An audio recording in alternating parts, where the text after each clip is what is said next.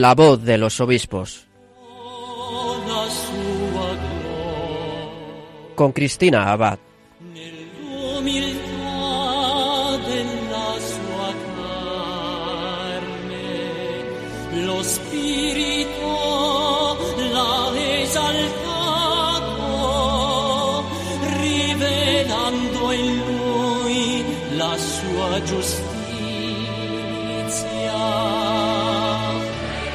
Muy buenas noches, queridos oyentes de Radio María. Un cordial saludo de Cristina Abad para todos ustedes. Bienvenidos a La Voz de los Obispos, un programa en el que cada domingo profundizamos en las enseñanzas de nuestros obispos y conocemos mejor sus testimonios, sus diócesis y sus experiencias de fe.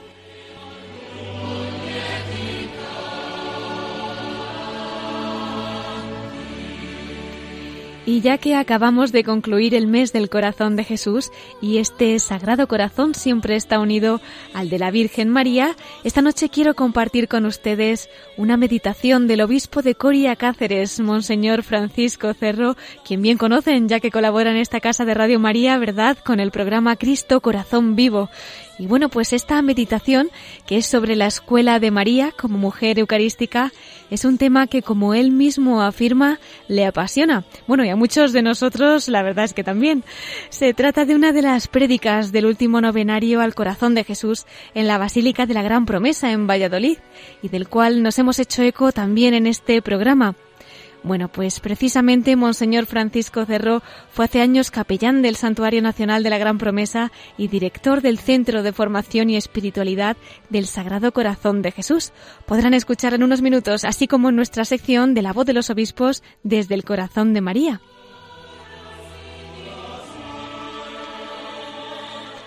Tendremos más noticias de nuestros obispos en los episcoflases con Miquel Bordas. Vamos a pedirle, como siempre, a la Virgen que nos acompañe, que nos acerque a través de las palabras de Monseñor Francisco Cerro un poquito más al corazón de su Hijo. Así que de su mano comenzamos la voz de los obispos.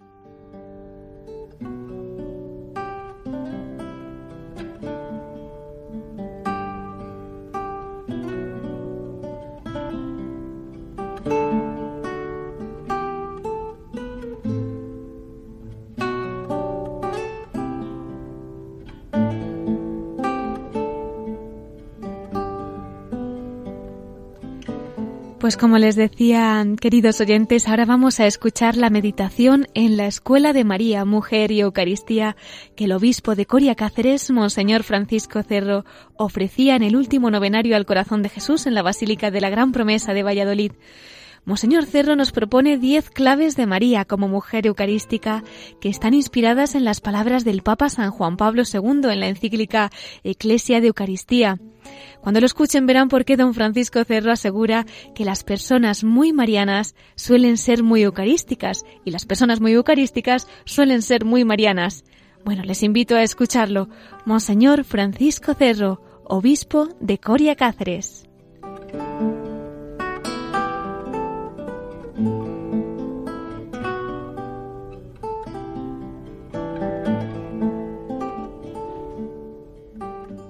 Me ha encantado que me haya puesto este tema, porque es un tema que a mí me apasiona.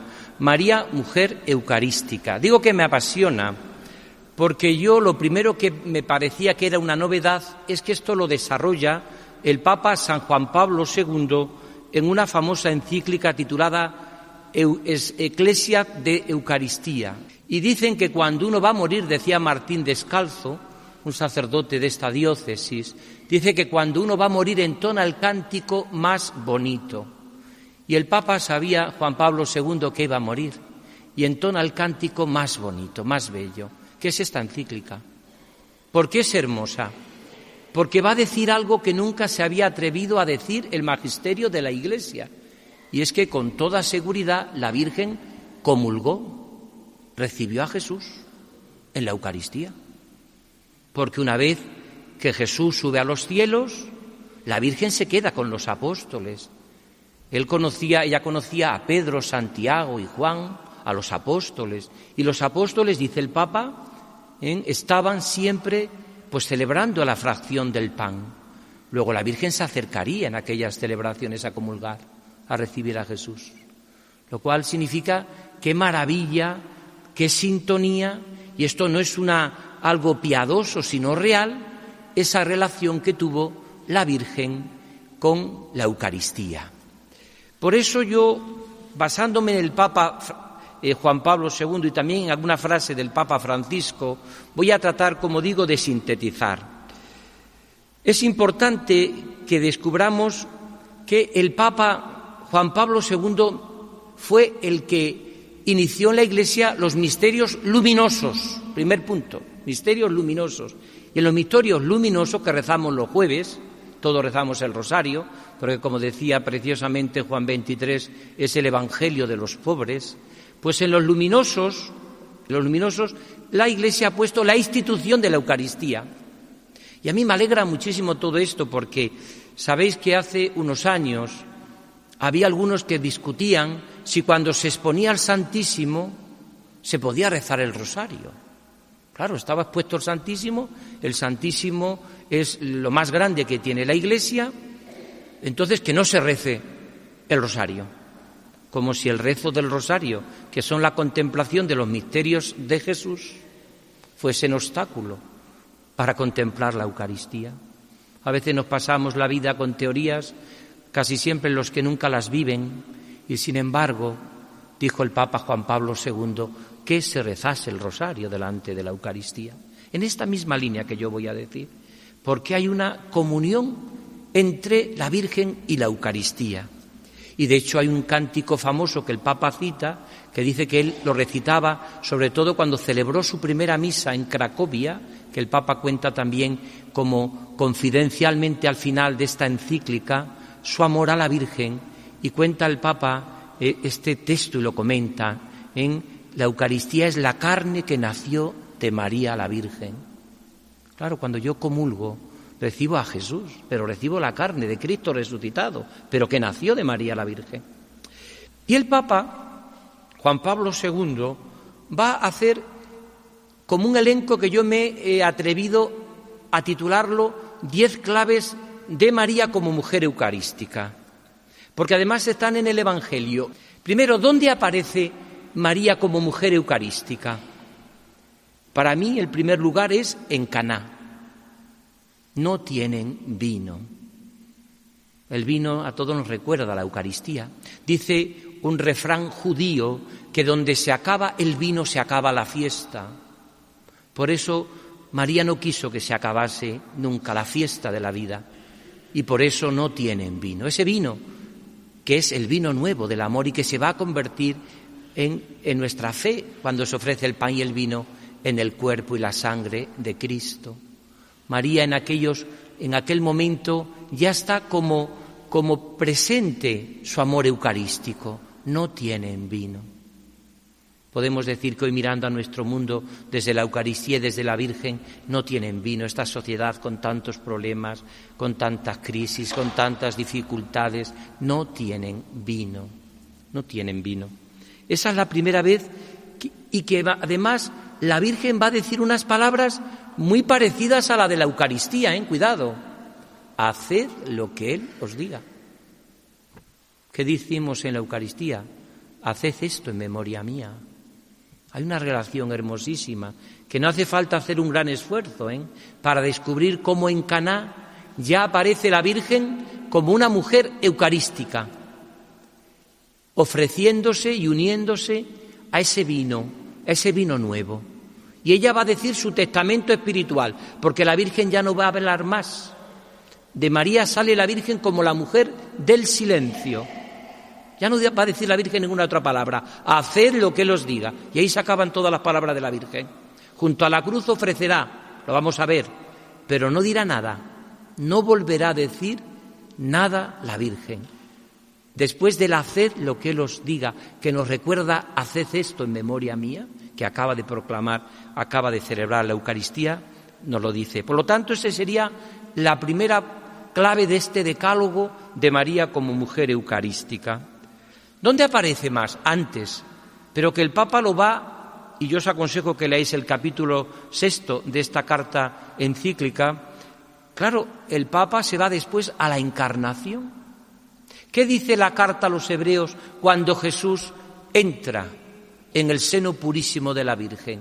Aquí estoy para hacer tu voluntad y ofrecí mi cuerpo. Es lo que hemos hecho también en la Eucaristía. Y eso el primer lugar donde se tiene es en la encarnación, en el seno de la Virgen.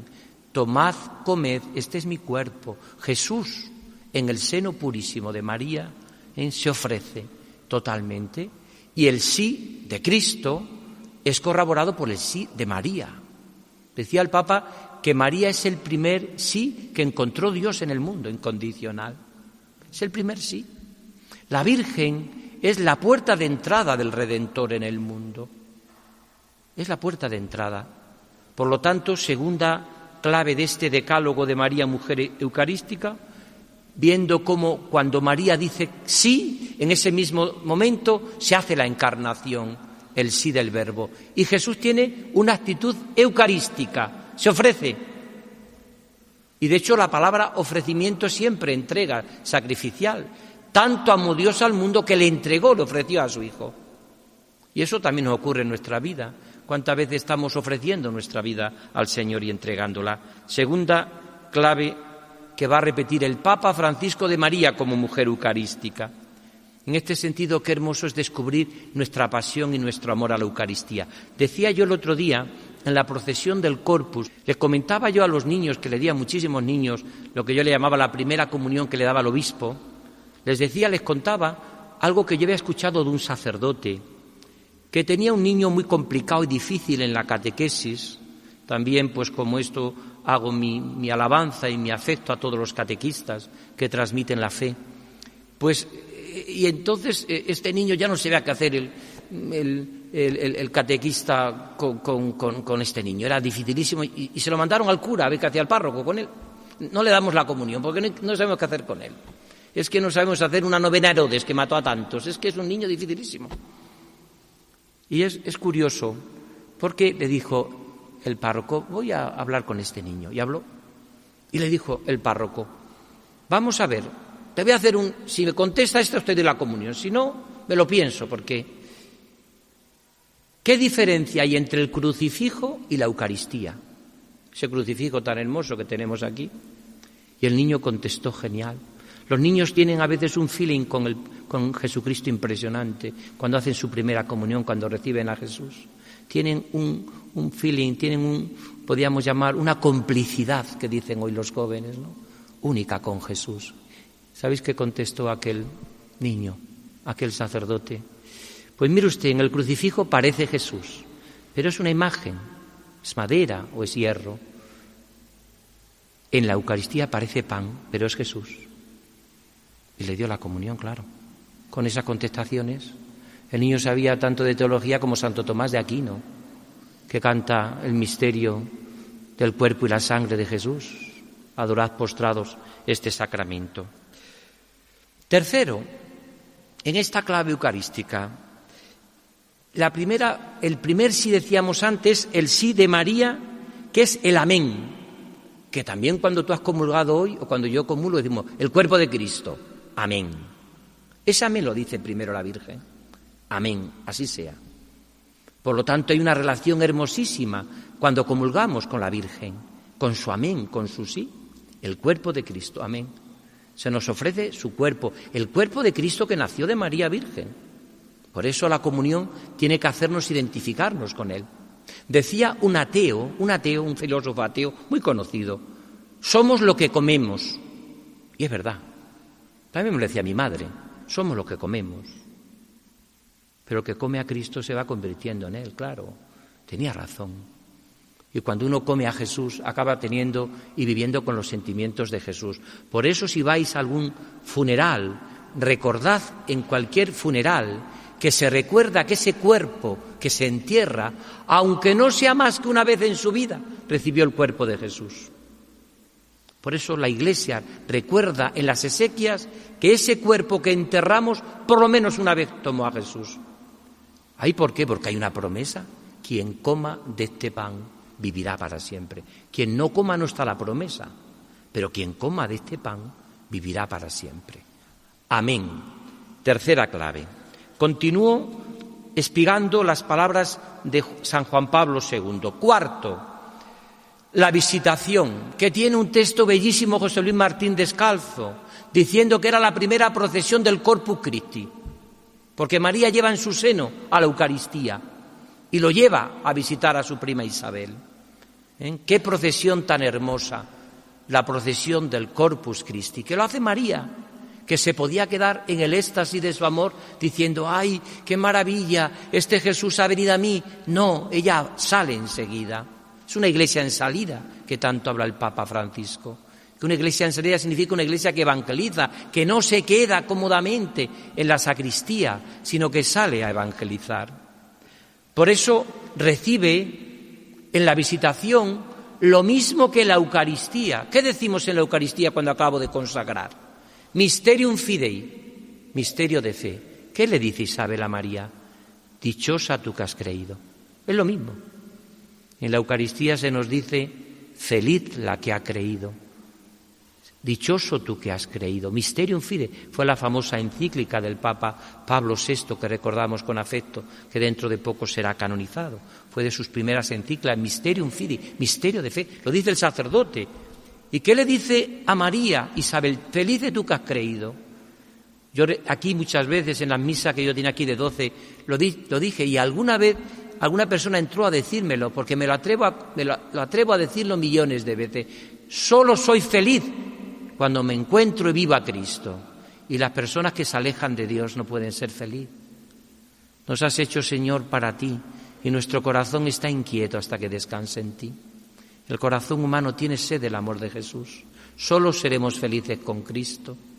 Es más, los mayores sufrimientos de nuestra vida siempre son cuando nos alejamos de Dios y las mayores alegrías es cuanto más nos acercamos a Dios. Cuarto, feliz la que ha creído. Mysterium Fidei.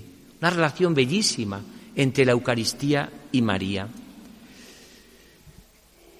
Quinto, que también aparece y que nos puede ayudar muchísimo. Jesús presentado en el templo, ofrenda. No hay Eucaristía sin ofrenda.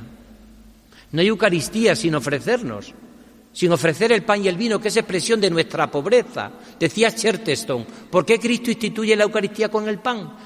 Podía haberlo instituido de otra manera, y dice él con mucha sabiduría, que él cuando se convirtió al catolicismo, dice que no le costó nada aceptar la Eucaristía, porque el pan, decía él, es el alimento que más le gusta a los niños y a los pobres. Es alimento que los niños lo chupan y lo quieren, el pan. Ese pan que es el alimento común. Jesús se ha querido quedar por la transustanciación presente en ese pan y ese vino. Por lo tanto, Jesús es presentado en ofrenda. ¿Y quién le presenta? María. Lo celebramos en la fiesta de la vida consagrada, 2 de febrero. ¿Quién presenta a Jesús en el templo? La Virgen. Otra vez María, mujer eucarística. ¿eh? Lo que estoy diciendo lo estoy todo sacando del magisterio de esta encíclica, pero me siento totalmente identificado con lo que dice el Papa. Sexto, Jesús perdido en el templo, el sacrificio. La Eucaristía es sacrificio. ¿No han pensado ustedes nunca por qué la Iglesia instituye la Eucaristía, o sea, Cristo instituye la Eucaristía y lo celebra el pan por un sitio y el vino por otro? ¿Qué significaba el pan y el vino separado? Un sacrificio, una víctima, una muerte. Pero es verdad que es el misterio pascual, Cristo muerto y resucitado. Yo le explico que es como nuestra vida. Yo no puedo separar nunca la muerte de la resurrección. Todos los días para nosotros es Viernes Santo porque sufrimos, pero todos los días Domingo de Resurrección y todos los días es Navidad y todos los días, como decía Santa Isabel de la Trinidad, Cristo vive en nosotros sus misterios. Todos los días morimos y todos los días resucitamos. ¿Sabían qué se parece el misterio pascual y nuestra vida de un cristiano? Como cuando unimos el café con leche, que no se puede separar. Mientras que esté separado sí puede distinguir lo que es café de lo que es leche, pero tú lo unes y tú no puedes distinguir lo que es la muerte y lo que es la resurrección. La vida es muerte y es resurrección. Aquellos cristianos que pensasen que la vida solo es sufrimiento y dolor y, y viesen el cristianismo como un dolorismo, no habrían acertado en lo que es. Aparte de que eso puede un momento llegar hasta enfermar a una persona. Porque el corazón humano está hecho para la alegría y para el amor y para el gozo. Ahora, aquellos que solamente pensasen que la vida es solo resurrección y solo alegría, serían irrealistas también.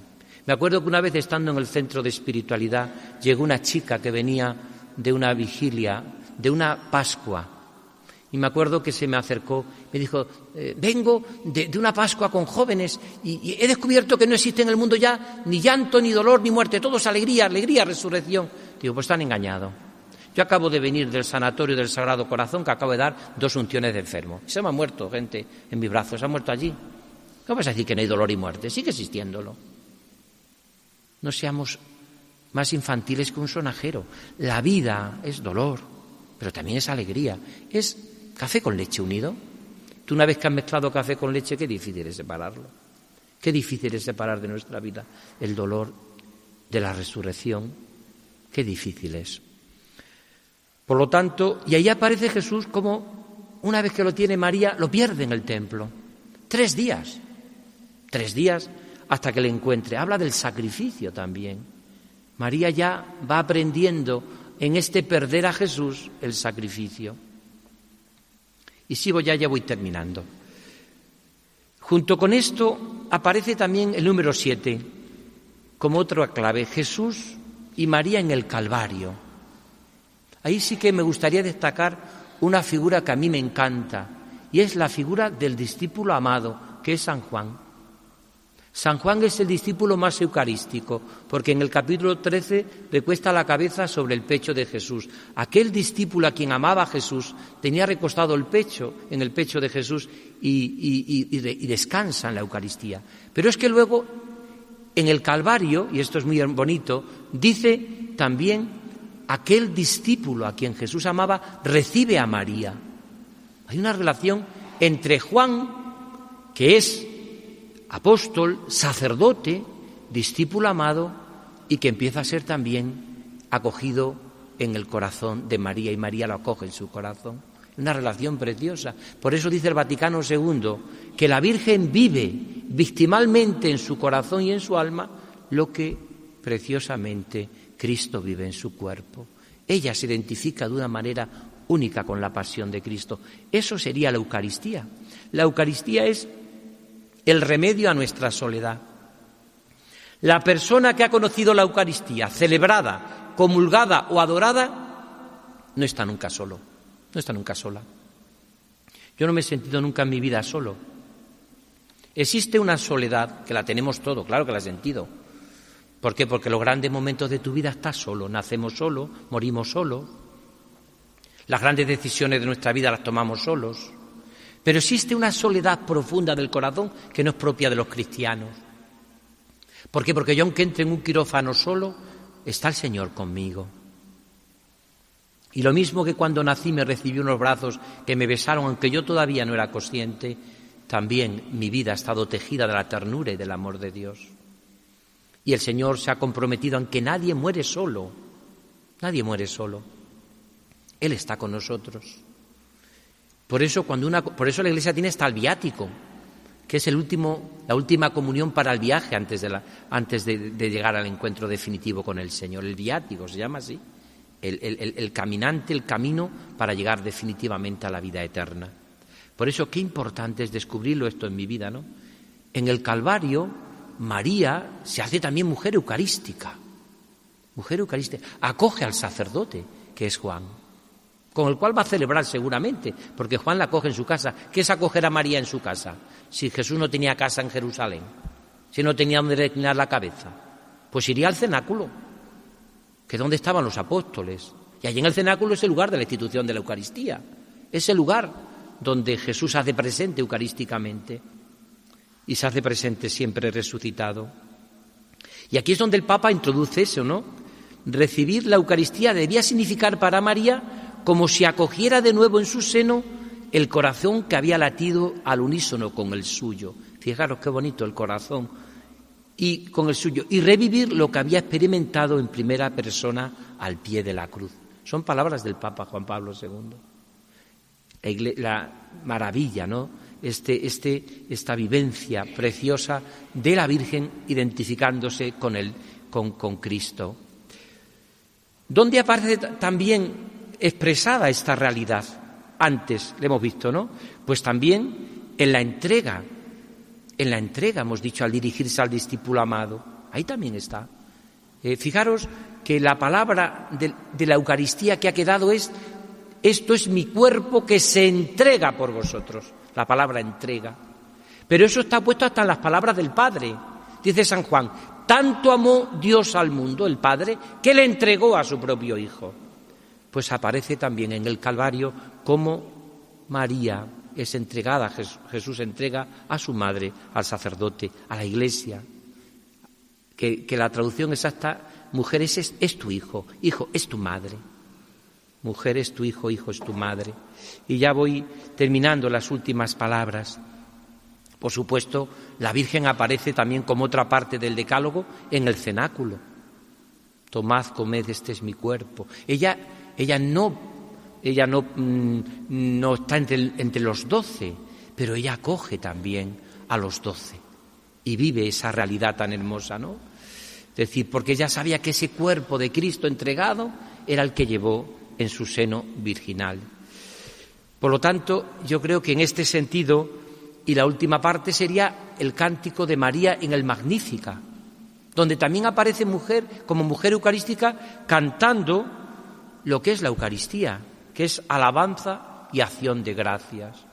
El Señor ha mirado la humillación, la humildad de su esclava. Por eso canto de alegría. La Virgen se podía haber instalado en la queja y haber dicho, menuda faena macho Dios, me elige, Apenas me da la, ruta por la que tengo que seguir, me tengo que fiar de Él. Y sin embargo la Virgen canta el Magnífica, la acción de gracia. ¿Qué es la Eucaristía? Eucaristía significa acción de gracias. Eso significa Eucaristía. Y por eso cuando un cristiano participa en la Eucaristía, vive la Eucaristía, se hace en el cantor de las misericordias del Señor. Decían los primeros cristianos, un día sin Eucaristía, una, vida sin Eucaristía es una vida perdida en tu vida. Es verdad, necesitamos la Eucaristía, necesitamos el gozo y eso lo hemos aprendido de la Virgen, nuestra Madre. Hay gente que a veces cree y hace distinciones entre el amor a la Virgen y el amor a Jesús. Ay, es que si yo amo mucho a Jesús, pues, mm, amo menos a la Virgen. Y si yo amo mucho a la Virgen, levanta celos a Jesús. Es una tontería como un piano. De otras razones, dice que le pasó una vez a un santo que le dijo, yo no sé, Señor, si estoy queriendo tantísimo a tu madre, que yo no sé si quiero más a tu madre que a ti. Y le dijo Jesús, pues no te preocupes que mucho más la quiero yo. Así que no te preocupes, mucho más la quiero yo. A veces hacemos tantas divisiones en amores, tantas cosas. Quien está amando con locura a la Virgen está amando a Jesús. Normalmente las personas que son muy eucarísticas, suelen ser muy marianas. Y las personas que son muy marianas suelen ser muy eucarísticas.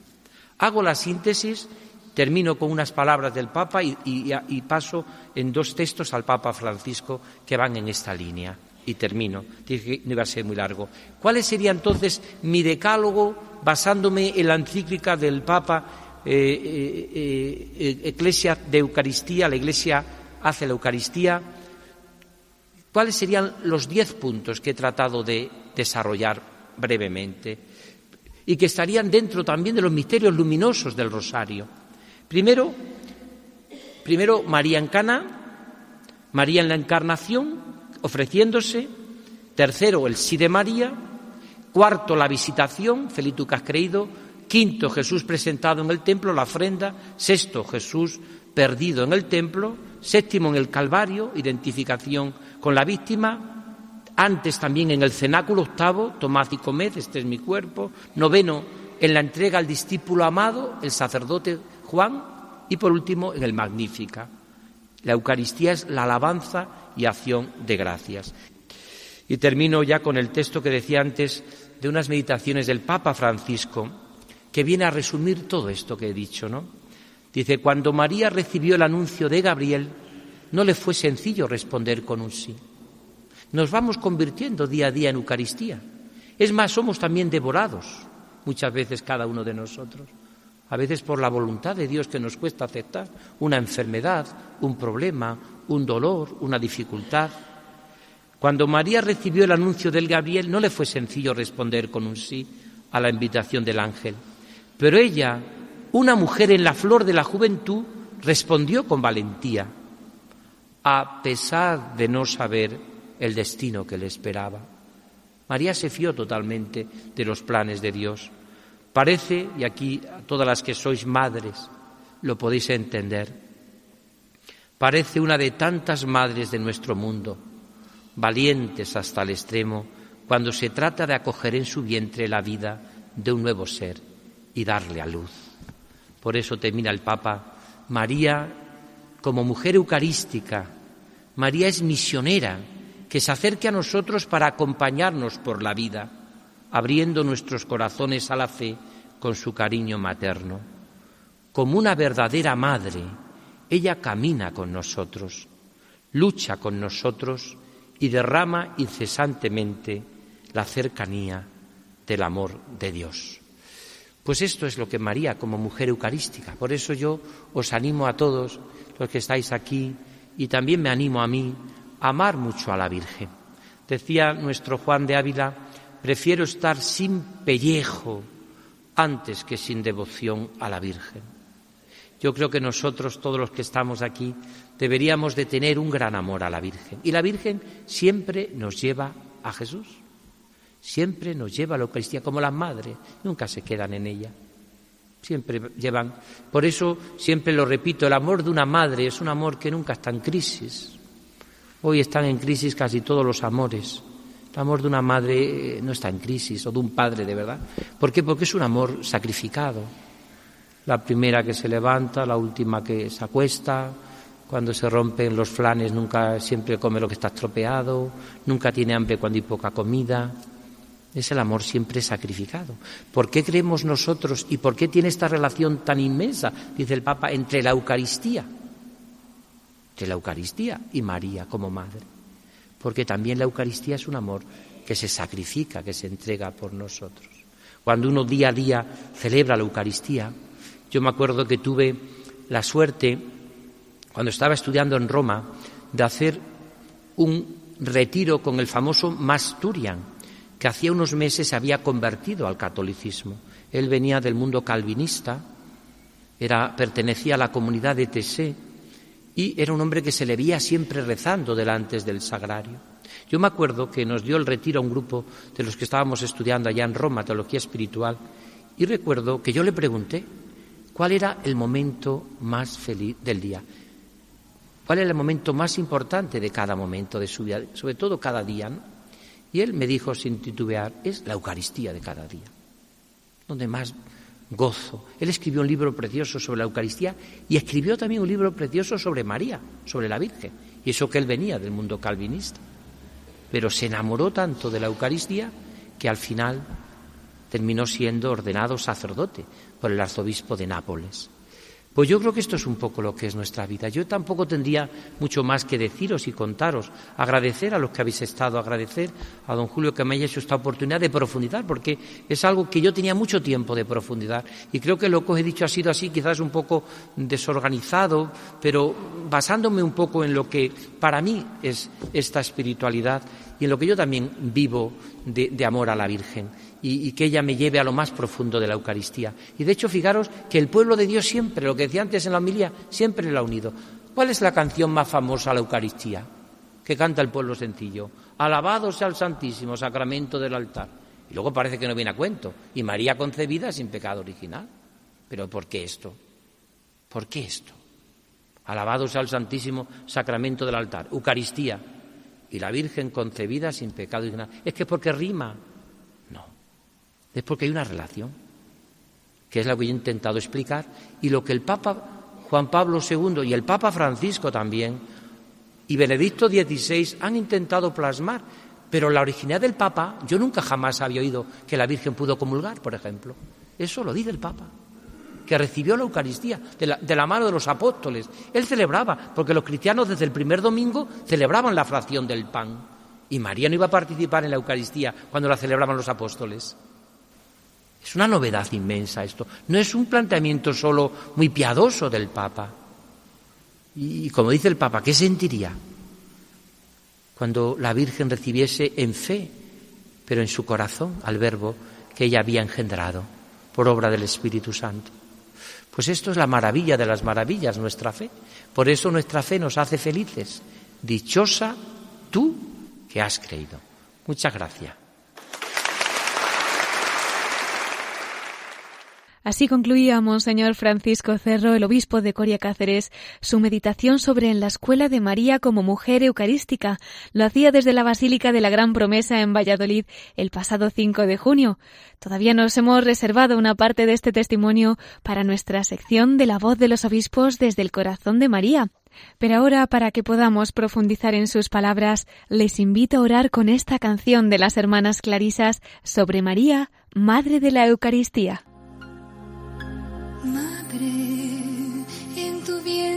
Sagrado se formó el pan de vida.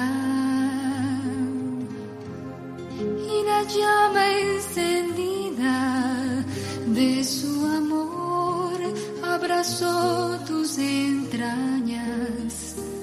Cuando el sello de Dios se grabó en ti.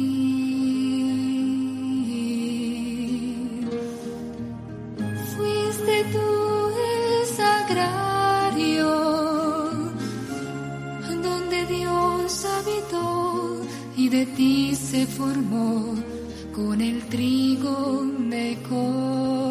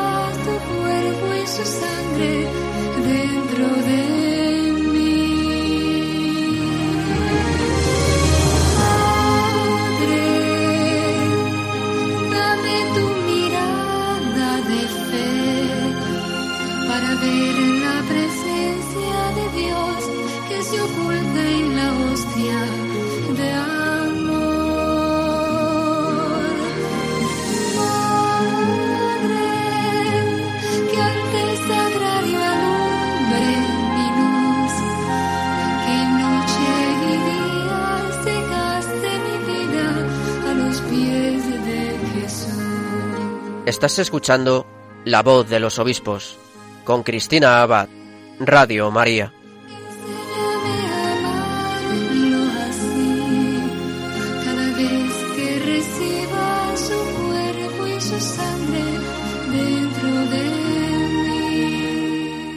Pues como nos invita esta canción, le pedimos a María que como primer sagrario alumbre nuestra luz, para que nuestra vida se pueda gastar a los pies de Jesús como la suya, ¿verdad?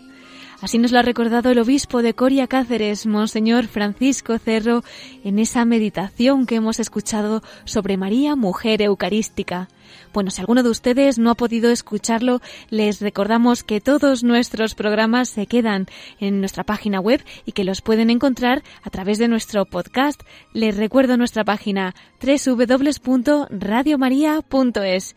Y tenemos ya preparado a Miquel Bordas para contarnos más noticias de nuestros obispos. Así que damos paso a los episcoflases.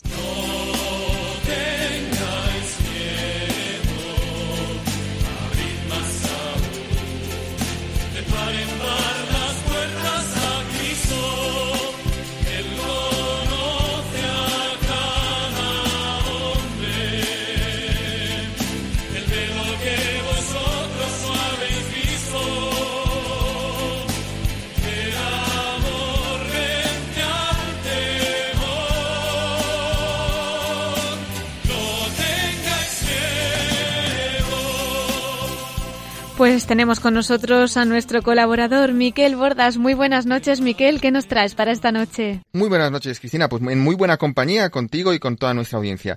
¿Qué te traigo esta semana? Pues para empezar, vamos a felicitar a los nuevos cardenales creados por el Papa Francisco en el consistorio del pasado jueves 28 de junio. Han sido un total de 14 nuevos cardenales, de los cuales 11 son electores, es decir, que tienen menos de 80 años de edad y en caso de que haya que elegir a un nuevo pontífice podrán participar en el cónclave. Y tres, no lo son porque ya tienen más de 80 años de edad. Y este ha sido el quinto consistorio convocado por el Papa Francisco desde que pues eh, ha asumido la posición de sucesor de Pedro. Pues también tenemos en esto la doble alegría de que de estos 14 nuevos cardenales Dos son españoles, como ya hemos venido recordando en programas anteriores. Vamos a escucharlo propiamente en la designación del Santo Padre al crear a estos dos cardenales españoles. Si quieres, lo escuchamos, Cristina. Claro que sí, vamos a escuchar ese momento. Aloisio Francisco Ladaria Ferrer, archiepiscopo en título de Vicenza, prefecto en congregaciones por doctrina fide. Aquilinum Bosco Merino, archiepiscopo en título Urusitanum. Como lo hemos podido escuchar, Cristina, en latín de las propias palabras del Santo Padre, pues el primero de ellos es el cardenal Luis Ladaria, mallorquín, prefecto de la Congregación para la Doctrina de la Fe, y el Papa le ha concedido la diaconía de San Ignacio de Loyola, que es esa iglesia en Campo Marcio de Roma. Y el otro, el segundo, es el cardenal Aquilino Bocos, que es claretiano, y el Papa le ha concedido también la diaconía de Santa Lucía del Gonfalone. Este cardenal, neocardenal, eh, don Aquilino Bocos, el próximo 7 de julio va a celebrar además una misa de acción de gracias en la parroquia madrileña de San Antonio María Claret de los Claretianos a las 6 de la tarde. Qué alegría, Miquel, pues nos unimos de, todo corazón, les felicitamos y pedimos a nuestros oyentes que les encomienden, ¿verdad? Por supuesto, ¿eh? son ya, con estos 14 nombramientos, eh, un total de 226 cardenales, de los cuales 15 son españoles. Y Cristina, sigo con las felicitaciones de esta semana eh, porque el obispo de Lérida, Monseñor Salvador Jiménez Valls, este lunes 2 de julio va a celebrar los 13 años de su ordenación episcopal. Eh, unos días después, el jueves 5 de julio, en cambio, se celebra ya el vigésimo primer aniversario de consagración episcopal de Monseñor Adolfo González Montes obispo de Almería. Y finalmente, el viernes 6 de julio se cumplen ya los 10 años de ordenación episcopal del obispo de Ciudad Real, Monseñor Gerardo Melgar, anteriormente fue obispo de Soria. Pues que de felicitaciones para este domingo, nos alegramos muchísimo, les tendremos muy presentes especialmente esta semana, claro que sí. Y seguimos ahora con las noticias de esta semana, porque la noticia es que ha tenido lugar en Madrid la reunión de la Comisión Permanente de la Conferencia Episcopal Española los pasados 26 y 27 de junio. Eh, se han tratado diversos temas. Antes de nada, pues simplemente decir que se ha abordado la reforma de la propia Conferencia Episcopal Española. Eh, se va a seguir estudiando en siguientes reuniones de esta comisión permanente de la Conferencia Episcopal, seguramente para también eh, llevarlo a la, a la, plenaria, a la Asamblea Plenaria de la Conferencia. Pero bueno, lo que se trata es que partiendo de la naturaleza teológica y jurídica de las conferencias episcopales, que inspiró el propio Concilio Vaticano II, pues esta ponencia, presentada en esta comisión permanente, señala que los principios en los que se ha de inspirar esta renovación de la conferencia episcopal eh, debe acoger los criterios del magisterio del Papa Francisco. Y estos están recogidos en la exhortación apostólica Evangelii Gaudium, en la que el Papa invitaba a la mística de vivir juntos, los obispos, para que pudieran experimentar la catolicidad y la lógica del diálogo en camino hacia una cultura del encuentro. También, entre otros temas que se han tratado, pues ha sido la aplicación en España del documento Cor Orans. El presidente de la Comisión Episcopal para la Vida Consagrada, el obispo de Málaga, Monseñor Jesús Catalá, ha informado a sus hermanos sobre la aplicación de la instrucción Cororans. Esta instrucción, como saben nuestros oyentes, fue aprobada el pasado 15 de mayo por la Congregación para los Institutos de Vida Consagrada y las Sociedades de Vida Apostólica y se refiere a la aplicación de la Constitución eh, Apostólica Vultum Dei Querere sobre la vida contemplativa femenina. Bueno, yo creo que también es muy importante destacar de esta reunión de la Comisión Permanente que los obispos eh, se han adherido a la nota de la Subcomisión Episcopal de Familia y Vida ante las iniciativas legislativas sobre la eutanasia y el suicidio asistido que se hizo público eh, esta nota el 21 de mayo, después de que el Congreso de los Diputados aprobase la admisión a trámite de la citada ley. Y además es sabido, el pasado martes 26 de junio, el Pleno del Congreso de los Diputados aprobó la toma en consideración de la proposición de la ley orgánica de regulación de la eutanasia impulsada por el gobierno socialista. Pues bien, los obispos insisten en rechazar la eutanasia, al igual que la pena de muerte, y han afirmado que a todos nos obliga el respeto por la vida propia y ajena desde la concepción hasta su término natural. Y se afirma que la Iglesia Católica siempre ha considerado la eutanasia como un mal moral y un atentado a la dignidad de la persona, pues nadie es dueño absoluto de su vida y de que no existe un derecho a disponer arbitrariamente de la propia vida. Pues hasta aquí lo que ha sido esta comisión permanente de la Conferencia Episcopal Española. Y ahora nos vamos, Cristina, a Valencia, porque también el miércoles pasado, 27 de junio, que era la fiesta de Nuestra Señora del Perpetuo Socorro, el arzobispo de Valencia, el cardenal Antonio Cañizares, consagraba la archidiócesis al corazón inmaculado de María justo al regresar de Fátima, y eso lo hizo a los pies del santuario de la Virgen de los Desamparados.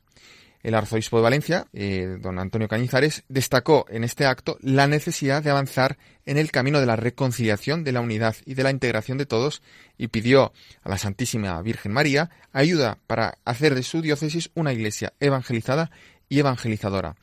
Y el cardenal, dirigiéndose a la Virgen y poniendo el futuro de su archidiócesis levantina y de toda España en sus manos, le pidió que la Virgen ilumine a todos los fieles cristianos de la diócesis de Valencia y de España en los caminos de la fe, la esperanza y la caridad, que su corazón inmaculado abra a todos la luz y nos dé protección para recorrer los caminos de la paz, el respeto y la prosperidad. Pues hasta aquí lo que han sido las noticias de esta semana, Cristina, y vamos a pasar, si te parece, a la carta semanal que te he traído eh, para esta semana. ¿A quién tenemos esta semana, Miquel? A ver. Pues mira, como estamos empezando las vacaciones y todos nos ponemos en carretera, creo que es muy importante lo que nos va a decir el arzobispo de Barcelona a los conductores y a todos los que viajan, eh, pues el cardenal Juan José Omeya. Precisamente con motivo de la jornada de responsabilidad en el tráfico que celebramos en el día de hoy. Pues ya saben, conductores que puedan estar escuchándonos ahora mismo en carretera o que tengan pensado salir próximamente, tenemos un mensaje del arzobispo de Barcelona, el cardenal Juan José Omeya, que creo que nos puede venir fenomenal a todos para estos momentos.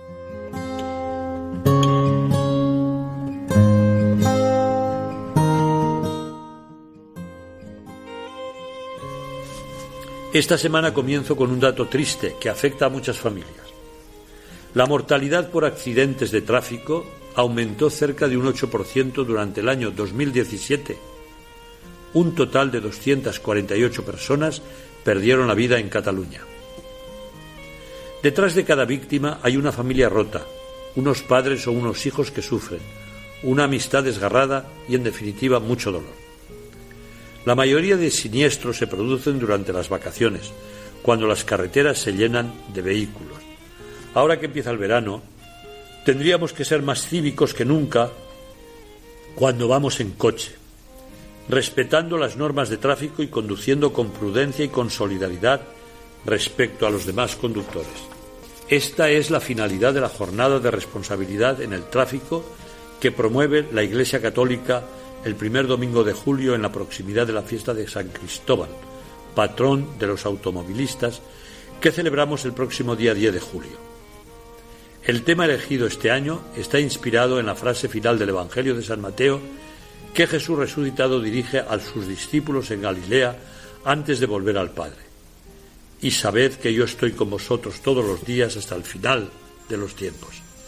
Esta afirmación nos tiene que llenar de confianza y de paz. Él está en nosotros cada día. Él también está con nosotros en nuestros viajes. Por eso os invito a iniciar cualquier desplazamiento con una oración y hacer una acción de gracias al llegar a vuestro destino. La mayoría de accidentes de circulación se deben a errores humanos, manipulación del móvil, velocidad excesiva, adelantamientos prohibidos, incumplimientos de las señales de tráfico, falta de descanso, exceso de alcohol, consumo de drogas, etc. No hay duda que conducir mal, imprudentemente o en malas condiciones físicas es una patente de homicida o de suicida. Es evidente que cuando conducimos no lo hacemos solos, lo hacemos a la vez que otros conductores. Somos pues responsables de nuestra vida y también de la de los demás. Tanto nuestra vida como la del prójimo pertenecen a Dios. Por eso conducir bien y con respeto es un deber cívico y de amor. La vida y la salud física son bienes preciosos confiados por Dios. El Catecismo de la Iglesia Católica, cuando habla del respeto a la vida corporal, afirma que quienes en estado de embriaguez o por afición inmoderada de velocidad ponen en peligro la seguridad de los demás y la suya propia en las carreteras, en el mar o en el aire, se hacen gravemente culpables. Es bueno que invoquemos la protección de San Cristóbal, pero a la vez conviene que seamos conductores responsables y prudentes. Queridos hermanos, hacer camino con Jesús nos lleva a respetarnos y querernos como hermanos. Pues este era el mensaje del arzobispo de Barcelona, el cardenal Juan José Omeya, para la jornada de responsabilidad en el tráfico que celebramos. Bueno, Miquel, vamos ya con el tiempo muy justo, así que ¿te parece que pasemos a la perla que has rescatado para esta semana? ¿Qué obispo nos traes? A ver. Pues estaba pensando que traerte esta semana y eh, me he encontrado con una noticia que no saliendo de Cataluña, en Vic, en la población de Vic, se ha descubierto una gran sala románica en la propia catedral. Así es. Y entonces, con esto ya me ha venido a la, mente hablaros del insigne obispo de Vic, el abad Oliva, precisamente porque en este año se cumplen los mil años de su consagración episcopal, de su toma de posesión de la diócesis.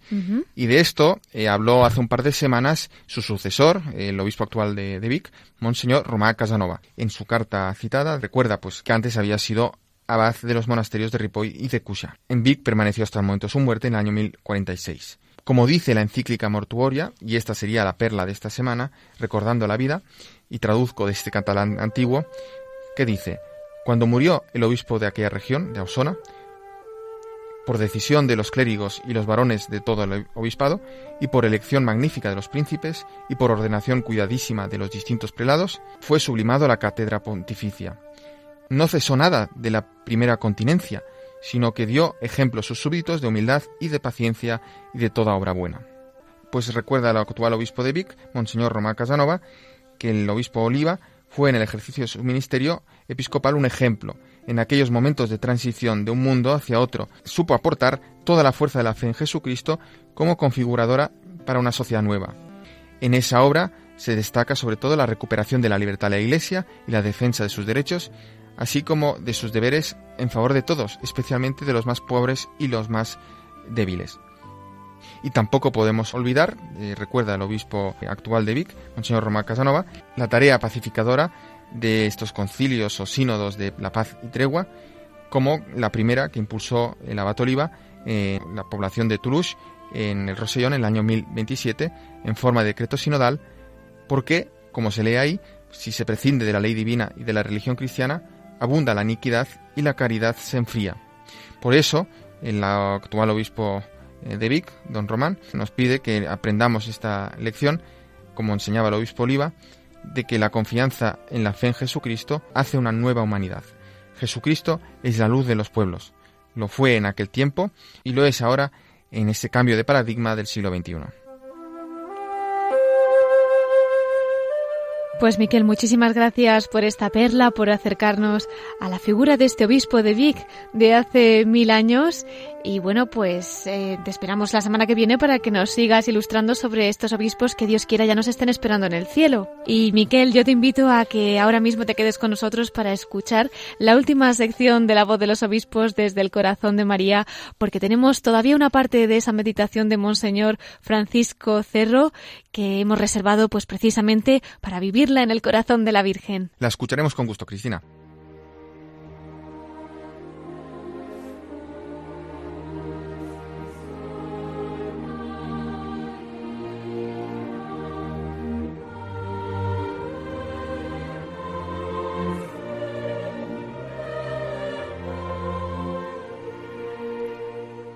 Y entramos ya en la voz de los obispos desde el corazón de María. Hemos compartido, como decíamos en la primera parte del programa, una meditación del obispo de Coria Cáceres, Monseñor Francisco Cerro, sobre María, mujer eucarística. Estaba apoyada en la encíclica de San Juan Pablo II, Eclesia de Eucaristía, y de esa reflexión nos hemos reservado una parte en la que Monseñor Cerro recuerda las palabras de San Juan Pablo II sobre el misterio de María y el Santísimo Cuerpo de Cristo. Vamos a escucharlo. ¿Y qué viene a decir el Papa Juan Pablo II? Pues dice algo, algo precioso el Papa, dice, Ave verum corpus natum de María Virgine, sabe que es un texto antiquísimo y muy hermoso. Hace poco, dice el Papa, he celebrado el cincuentenario de mi sacerdocio. Hoy experimento la gracia de ofrecer a la Iglesia esta encíclica sobre la Eucaristía en el jueves santo de mi vigésimo quinto año de ministerio petrino como papa. Lo hago con el corazón henchido de gratitud.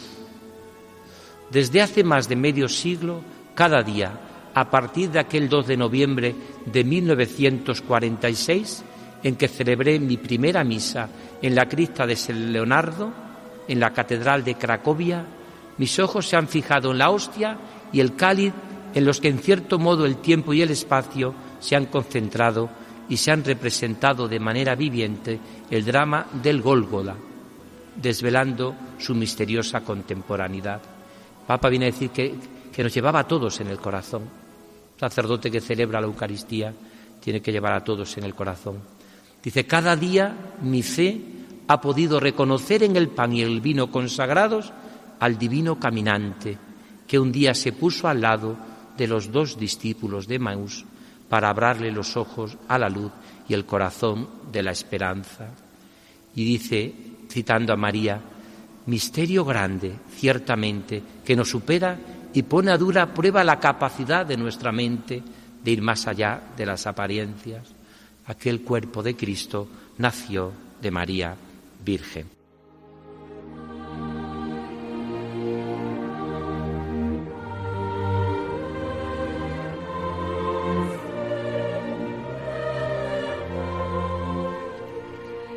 Pues con estas palabras de Monseñor Francisco Cerro, obispo de Coria Cáceres, sobre María y la Eucaristía, y recordando las enseñanzas de San Juan Pablo II, vamos a concluir nuestro programa y pidiéndole a la Virgen que como ella podamos ser cada día más de Jesús y más amantes de la Eucaristía. Le agradecemos a Monseñor Francisco Cerro que nos haya acercado un poco más al misterio eucarístico con la Virgen María. Y como tenemos que despedirnos, ya aprovechamos también para agradecer a Miquel Bordas el haber compartido sus noticias, mensajes de nuestros obispos en esta noche y, cómo no, pues a todos ustedes que con nosotros han estado en este domingo. Les voy a recordar una vez más nuestro correo electrónico para todos aquellos que nos quieran escribir. Pueden hacerlo a la voz de los obispos arroba radiomaria.es. Hasta dentro de siete días, si Dios quiere, a las nueve de la noche, a las ocho en Canarias. Se despide Cristina Abad. Hasta el domingo que viene en La Voz de los Obispos. Que Dios los bendiga y la Virgen los acompañe siempre.